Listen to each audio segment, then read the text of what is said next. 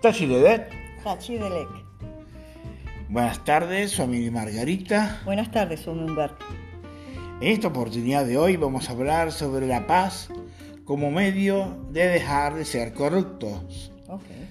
Todas las personas, en una forma u otra, sin querer o queriendo conscientemente, son corruptas.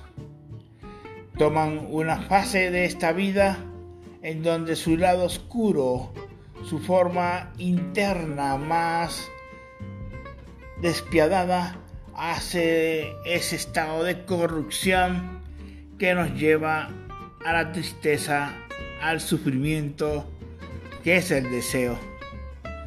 Podemos siempre, más que en el SEM, mantenernos en paz para llegar a un lugar precioso que es el nirvana, que es como un jardín donde todos los animalitos, todos los pájaros, todos los conejitos, todas las cosas que están a nuestro alrededor están en armonía con nosotros. Pero ¿cómo haríamos para dejar de ser corruptos? Bueno, normalmente uno sabe cuando algo está bien o no está, no está, no está bien. Eh, es, es en cada instante cada vez que tú vas a actuar, así sean las cosas pequeñas de la vida, tomar la decisión que te, que te dé paz. Tomar e-, esa decisión que es la correcta en ese momento. No, no sumergido por el ego, por los celos, por la ira. No, no, no, no. Desde tu paz interior y sabiendo qué es correcto y qué no es correcto. Y siempre toma la decisión correcta y esa decisión te va a, a traer paz y te va a permitir vivir en un mundo de paz. O sea, deberíamos de hacer dieta, de soltar este alimento que es la corrupción, dieta de lo que es la malicia, dieta de lo que es la avaricia o el deseo, el deseo o el apego, el apego o los celos el egoísmo. el egoísmo, la, la maldad, la malicia. La ira. La ira, la violencia.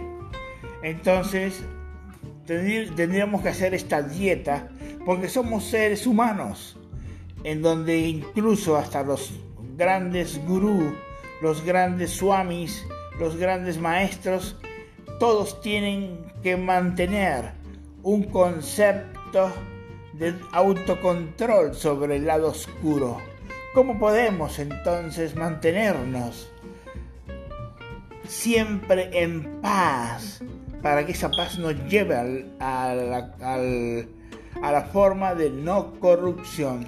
Hay que estar conscientes, hay que estar conscientes de todo uno, de cada uno de nuestros pensamientos, de cada una de nuestras emociones, sentimientos, actos, de cómo te sientes en determinado momento, en determinada relación con respecto a una persona, este, si estás tomando una, una, actitud con esa persona y es la actitud adecuada, no, no que viene a través de una ira, unos celos. La recta conducta es muy importante, el, recto pensamiento, la recta acción.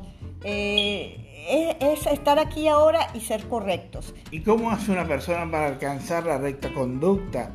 Si, una, si siempre en su naturaleza ha estado en ser como es.